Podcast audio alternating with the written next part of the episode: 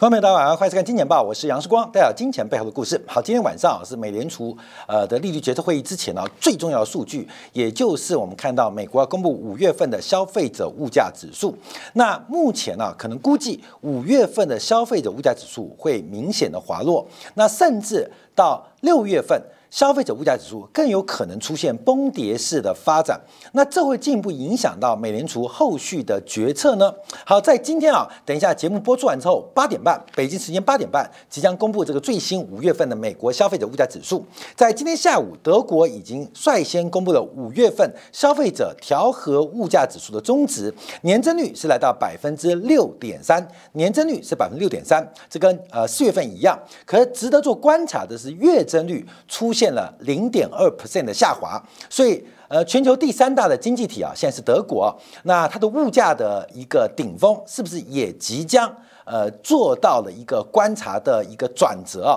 那我们就要马上做一个掌握。好，在公布物价之前，我们先看到纽约美联储啊发布了五月份消费者物价的预期观察。那这个数据很重要的原因是，美联储纽约分行所做的消费者物价的预期跟消费者物价指数是高度的拟合，也就是它可以作为 CPI 领先的指标。怎么说呢？因为我们看到在这一轮的物价上涨周期啊，最高点是在二零二二年的六月份，当时美联储纽约分行纽约美联储公布的消费者物价的预期年增率是百分之六点八，那这一波啊。美国的消费者物价年增率最高峰就是在二零二二年的六月，当时的物价年增率是来到百分之九点一。当然，这个数字啊有落差，可是他们的时间是高度的拟合，也就是可以拿纽约美联储对于消费者的物价期望来作为一个观察的指标。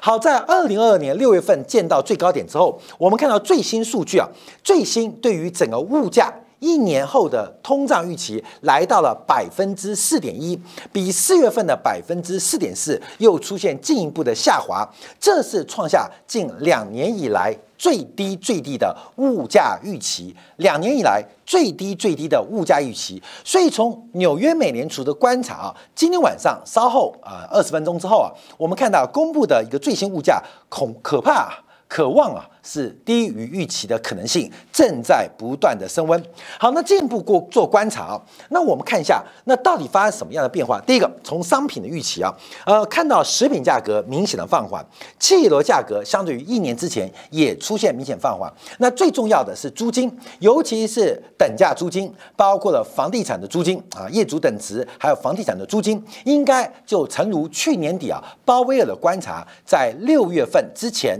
会。见到高点啊，会见到高点。可是啊，在这一次的整个调查当中，有一个数字出现了明显的反弹，就是对于物价。的房价指数对于房地产价格出现了比较明显的一个走高，所以最低点是在去年十一月份的百分之一的年增率，而这个甚至可以做观察，它有一点先为领先美国房价的现实发展，所以纽约美联储所做的一个调查，其实具有一个相当精准的指标性，甚至对于我们即将公布的物价也好。房价也好，具有极高的领先指标，所以我们看到，呃，在去年十一月，美国纽纽约美联储所公布的房价预期，到现在的房价预期，从原来的一点零到目前的二点六，它也真实反映的目前美国的房地产开始出现了比较明显的反弹趋势，所以这一次美国房地产的修正也来得非常非常的短，那不仅是股市哦的修正来得很浅。那房地产的修正来得很短，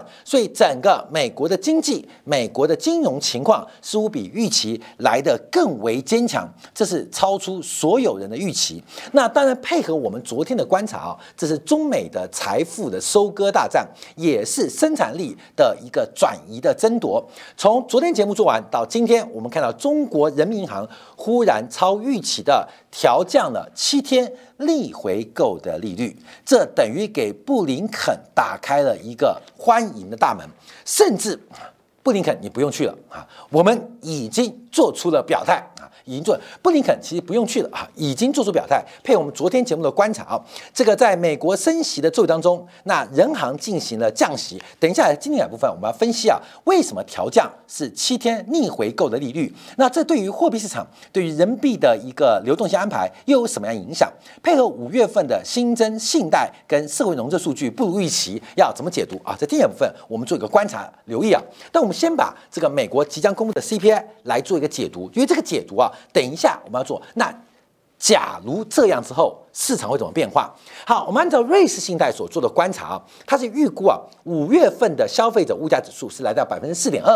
那会有这种估计啊，这个估计是比预期的四点一、四点零来的高。可是它的这个报告的重点是在于下个月，他认为六月份美国的消费者物价年增率会从四点二。大幅的下滑到百分之三点二，会从五月份的百分之四点二，等一下公布，到六月份会更进一步的下滑到。百分之三点二，那下一次公布物价数据又会跟七月份的利率决策高度有关，所以目前比较值得做关注的是，按照瑞士信贷公布的模型，美国物价放缓的速度会不会超出预期？它的模型当中有几个很重要的参考值，我们先分析。第一个，它这个算式啊，其实蛮简单的，就把去年的年增率加上月增率，再减去去年的月增率，再配合六月份的年增。率再减去去年的月增率，加上今年的月增率啊，就是个简单算术。那其中有个几个重要的观察，第一个，六月份会不会是三点二？三点二也有三点二就很低啦，因为美国的美联储目标是百分之二嘛，百分之二嘛。第二个观察不是年增率哦，而是在这个模型当中，瑞士信贷认为啊，美国的物价月增率会来到百分之零点二。那我们用简单的算法，每个月增加百分之零点二，你就乘以十二个月嘛，代表美国的物价增速可能会降到百分之三以内。所以我们特别要观察的是整个月增率的表现，能不能明显的放缓到百分之零点三以下？因为我们看过去啊，三月、四月份啊，尤其是四月份啊，这个月增率一度是反弹到零点四吧。那你从零点四观察，虽然年增率受到基期效应影响，从月增率的角度，假如每个月涨零点四，每个月都涨零点四，乘以十二个月，不就百分之四点八吗？只要用复利计算，那美国的物价其实并没有放缓哦。所以月增率从整个瑞士信贷给出的模型，就是压住。美国物价的月增率会降到零点二的水平，假如是零点二的水平乘以十二个月，那就二点四。就算是复合年增率、复合月增率，那美国的物价也会稳稳的在百分之三以下，也就是物价稳定，虽然不达标。但美联储应该可以接受，也就是假如月增率是零点二 percent，美联储的紧缩循环升息周期应该会在今年的年中做结束。那假如进一步想象啊，就是宽松周期或是降息周期，那就要看月增率反过来喽，会不会跌破零点二？假如未来三个月月增率甚至增速。跌破零点二，那降息周期跟宽松周期就会比预期来的提早到来。那但有没有可能市场上现在的定价是认为会发生？那我们做观察应该没有那么快发生，要取决于中国的态度，中国能不能？扮演输出通缩的方式，虽然中美贸易摩擦包括了对中国很多的高科技产品禁止出口，也禁止进口，或是加征关税，可是人民币的重贬，事实上也在输出通缩，因为中国出口的商品在人民币贬值的前提之下，东西啊可说是。越来越便宜，所以中国作为世界工厂，透过人民币贬值的角度来讲，中国的出口的物价啊，基本上是越来越低，相对于进口中国商品来讲。它的价格是越来越低，什么原因？人民币贬值。但我们特别要提醒大家哦，等一下今天赶快做观察，人民币的贬势可能要接近转折，也就是这个贬值应该要在波段当中逐步的接近尾声。未来一段时间，人民币恐怕要开始反弹喽。好，等下今天赶我们做个说明观察啊。所以，我们再回来看到这个年增率啊，因为这个 CPI 有很多的观察，因为基本上就物价稳定嘛。物价稳定，因为现在美联储对于物价稳定是大于金融稳定，先把物价控制下来。我一直提到，因为物价的高涨代表货币购买力的下跌，而货币购买力的下跌，假如一旦形成刚性，形成了一个长期的预期，会使得民众。或是国外的居民或家庭或是企业持有美元这个货币的意愿会下滑，因为你的货币购买力越来越低嘛。所以为什么物价稳定高于一切？因为货币购买力的贬值将会使得长期该国的货币。被持有的意愿出现下滑，那一旦变成强化，那再多的刺激、再多的紧缩都救不回来。所以物价稳定啊，是一个长期的过程啊。好，那我们看一下，那五月份掉到四点二啊，虽然可能四点三，可能四点一，但六月份会掉到三点二。那我们就回来观察，其中有很大部分的原因是激情因素，因为大家不要忘记哦，在整个物价的循环当中，去年最高峰。最高峰是六月份的九点一，次高峰就是去年五月份的八点六，所以等一下公布的五月份消费者物价的年增率是跟这个做比较，四点二是跟这个做比较，那下个月的物价会来到三点二，主要原因是跟六月份去年最高峰的年增率做比较，所以啊，在均线逻辑，很多人做股票看均线嘛。左上就右下，左下就会右上，所以要观察从六月份到七月份到八月份。第一个，我们观察快线是月增率；第二个是年增率，能不能在这个基期开始转弱的过程当中，能够守住百分之三的水平？假如任何的反弹都会使得物价的。刚性预期重新加强，这是我们要观察的。所以在五月份，今天等一下公布；六月份、七月份、八月份，那我们能不能领先做预期？当然可以。好，我们看一下，因为从去年的高峰，去年六月份最高峰百分之九点一，去年五月份的八点六，我们可以看去年是什么样的类别跟产品。贡献了那么大的物价增幅，其中的权重也好，其中的涨幅也好，可以分析出来。去年物价大幅走高的原因是能源，其实能源呢占整个美国物价增幅的三分之一，所以百分之九我们可以讲，其中百分之三是能源价格。第二个啊，大家记得是二手车价格，大概贡献了百分之十六，另外一个是食物价格贡献了。百分之十，所以也就是去年物价会失控，是汽油价格、汽车供应链的关系、食品价格这三项因素。那我们分别做观察，能源价格跟地缘政治有关，二手车价格跟供应链中断有关，而食物价格跟美国的服务业成本走高有关。它有三个不同的面向哦，三个不同面向。那这个三面向，俄乌战争还在打。供应链中断已经解决，那服务业成本会不会下滑？所以我们可以倒推回来做观察。好，我们先从影响最小的部分来观察，就是食物的权重。那食物权重又分成两个，一个是外出外食，你出去上馆子吃饭；一个是在家自己做菜，这两个就很大的差别。我们假如先看在家做菜啊，就自己买菜回来做。这个价格现在形成对五月份、六月份、七月份的一个向下的拉力。从联合国农粮组织公布的联合国的这个农粮价格指数，其实过去来讲，它常常是美国 CPI 再加呃自己开火的领先指标，甚至有领先六个月味道。所以目前按照农粮价格的指数跟变化，应该在家吃的成本。会大幅度的走低跟放缓，对于物价年增率的推力会变成向下的拉力，所以在家吃自己开火自己做自己吃，这个是拖累五月、六月、七月甚至八九月物价的很重要因子。但我们刚刚提到这个食品价格有很多是加工啊，因为其实啊原材料很便宜，但有时候我们看到这个呃出去吃啊，一百克的和牛跟菜市场买。跟去餐厅吃，那价格就是完全不一样的。在市场买是按斤买的啊，在餐厅吃是按克在吃的啊，所以差别很大。在外出外食、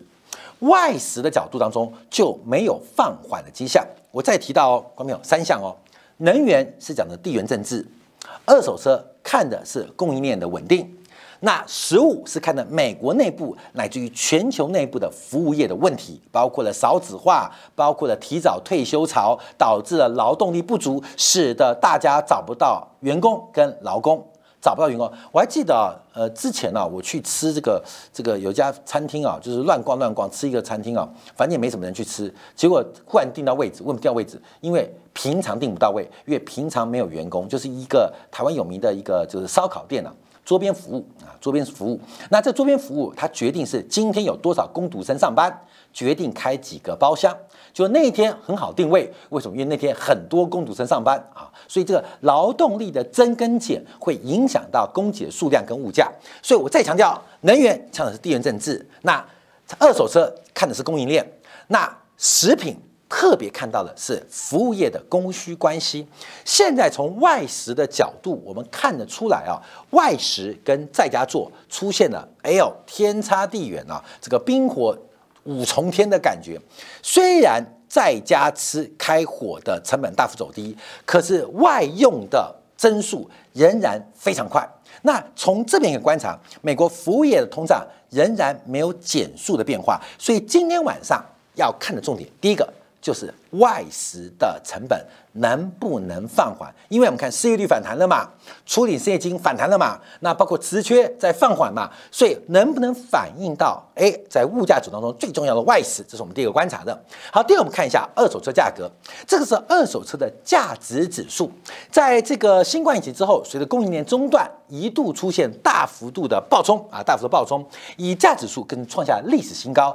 什么叫做二手车的价值指数啊？就一辆车。买买新车是一百万，那三年之后可能会折价七成，呃折价折价三成，剩七折。开了五年之后，价格可能剩一半；开了七年之后，剩下三折；开了十年之后，这个价值剩下残值啊，就是价值指数。那这个价值指数爆冲，就是开三年之后，这个车没什么折价。开五年之后，这个价格可能一百万，还有七十万；开七年之后，哇，这台二手车价格还值五十万呢。开了十年之后，哇，这个价格不止残值，还值它二三十万啊！这叫价值指数。所以从整个二手车的价值组观察，也是连续性的往下修正。特别从美国的麦哈姆的这个二手车价值指数是作为 CPI 的领先指标，目前是持续的走缓。那这也反映了全球供应链的问题。正在放缓。以上礼拜啊，纽约美联储有公布一个全球的这个供应链的压力指数啊，再度创下新低。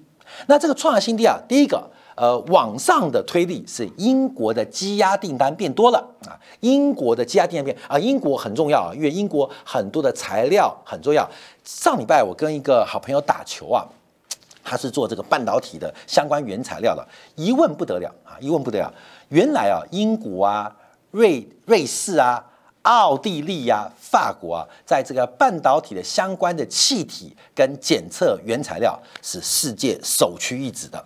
只有美国可以跟这些国家挑战啊，台湾是做不出来的。台湾算是世界半导体生产的超第一名啊的经济体，可是是做不出这些气体或是检测的原材料，都要跟欧洲买啊，有奥地利呀，有瑞士啊。有荷兰呐，有法国，还有英国，所以纽约美联储的供应链指数啊，第一个是英国的积压订单受到英国缺工的影响，但全球的供应指数放缓，主要是哎，纽约美联储统计哦，因为台湾的供应交货加快。所以使得全球的供应链紧张程度现在进一步的放缓。所以从二手车价格指数，我们看到供应链中断的问题其实早就解决了啦。所以这个价格价值的回落是必然的。好，最后一个我们看油价啊，看油价，因为油价是一个很重要的影响。去年这个时候年增率高达百分之八点六，去年的六月来到百分之九点一。我们刚提到，其中有三分之一贡献来自于能源。所以我们看能源价格，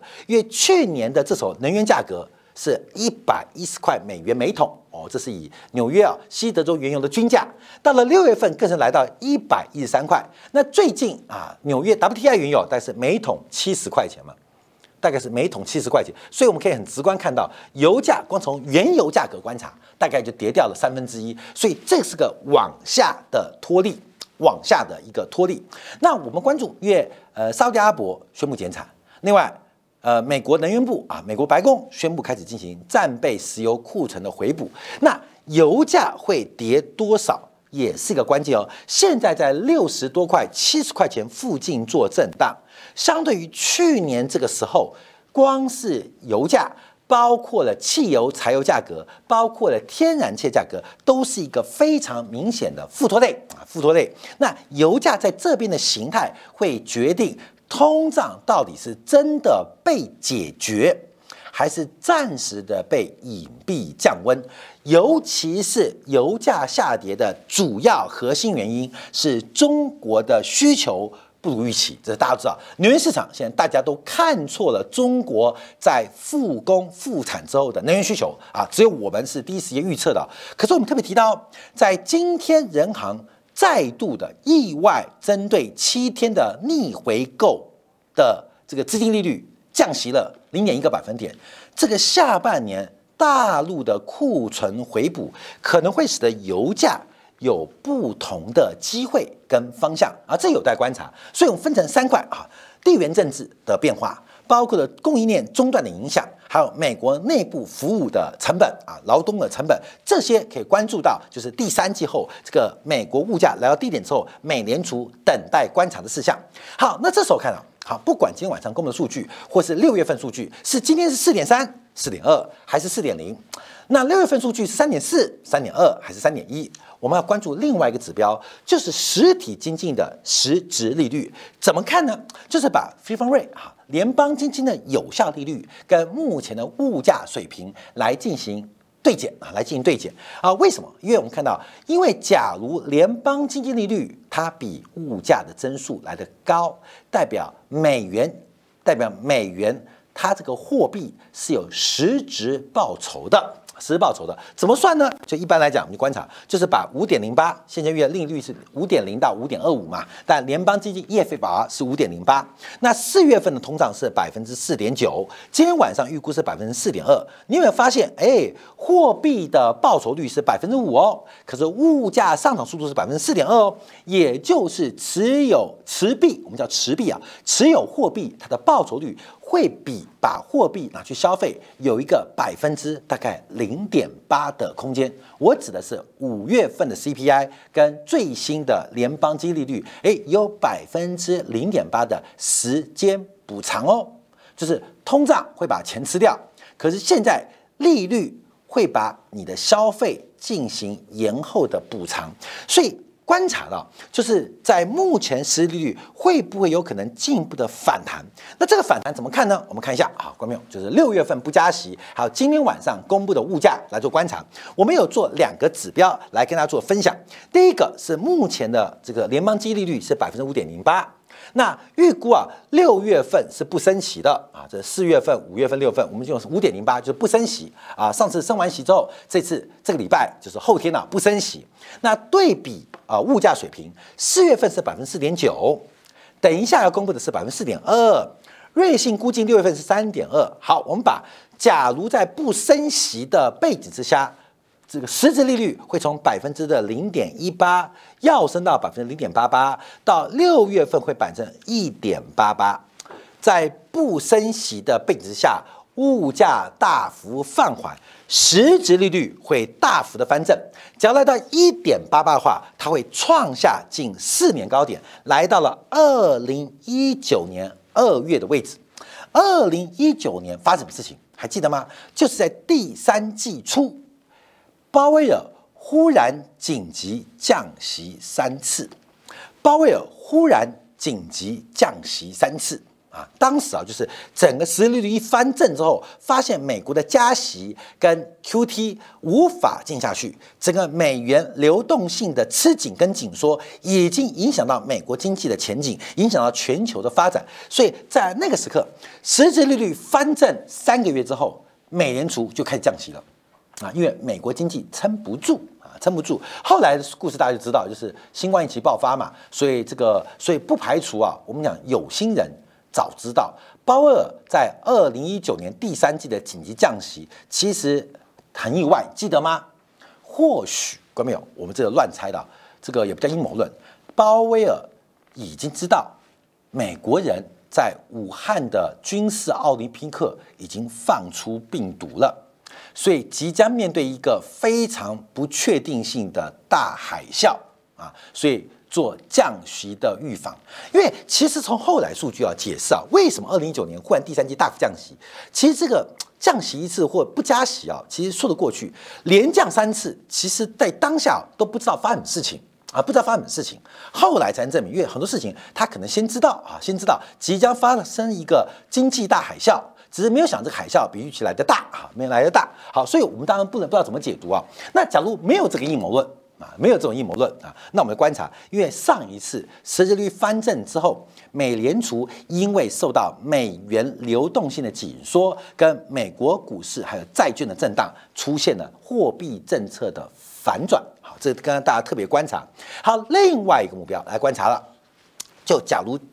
明后天呢意外加息。后天意外加息，这是一个不可承受之重啊！那目前这个几率比较偏低，因为我们看到啊，一个是四月份的 CPI，还有等一下公布的 CPI 的数字，可能四点三，可能四点二，可能四点零，还有六月份预估可能大幅放缓到三点二。假如又加息一码，加到百分之五点三三，好，观众注意哦，就把联邦基金有效利率减去实体的消费物价，那会看到实质利率来到百分之二点一三。假设二点一三，这个数据就会来到。来到两千零六年、两千零七年的高峰，也就是这个实质利率会使得金融资产遭遇到极大的压力，极大的压力。我们现在观察啊，因为二零一六年十月份实质利率来到三点八三，请问股市是涨还是跌？请问股市是涨还是跌？我跟他报告，二零一六年的十月份股市是陌生段的起涨哦。美国股市的高点是在二零零七年的十月哦，二零零七年十月哦，所以虽然实际利率已经开始影响到经济，开始引爆房地产泡沫破灭的危机，可是股市是涨一跌，股市不仅涨，而且还喷出，包括了原油，包括了黄金，它们的高点是在二零零八年的六月才见到哦。升息已经掏空了货币的杠杆，升息已经掏空了流动性。股市涨一跌，股市是涨的；商品涨还是跌，商品是继续大涨的。直到二零零七年的八月，这个紧缩仍然是依旧的哦。二零零八年是依旧的哦。等到实质利率放缓的时候。股市才在两个月宣布开始起跌，那台北股市更因为那个准备好了马英九的行情，到二零零八年的三到五月还拉了一波，我们叫做民进党的逃命坡啊，逃命坡啊，这跟选举验证有关啊，所以我们可以做一个观察。所以现在啊，现在不管。六月升不升息，还七月升息，我们到密切观察，因为实质利率已经来到这边，来到这边，这不仅是创下本波升息周期实质率的新高，那真实意义就是美元它真实的货币报酬是完全可以克服物价膨胀，甚至假如意外升息啊，就算不意外，七月份也会升息一次啊，那甚至美元的真实报酬，美元正报酬跟物价增速是一样的。也就美元的名目报酬是物价的两倍哦，会使得美元变得很可爱哦，因为它时间的补偿很重要，就是今天不花费，明年可以买更多。光美，你懂意思吗？实质利率一点二二点一三什么意思啊？光美就是今年是一百块，一百块现金，你有一万块的存款，你有一万块存款，所以你可以买什么？你可以买一百个啊，你可以买一百个，对不对？那明年，明年。我们讲明目物价，明目物价是百分之五点三三，明年会变成一千一万零五百三十三块。那物价的增速是百分之三点二，所以它变成一百点三二，乘以一百个就是一百个，就一百零三十二。什么意思？你会多存了五百零一块钱，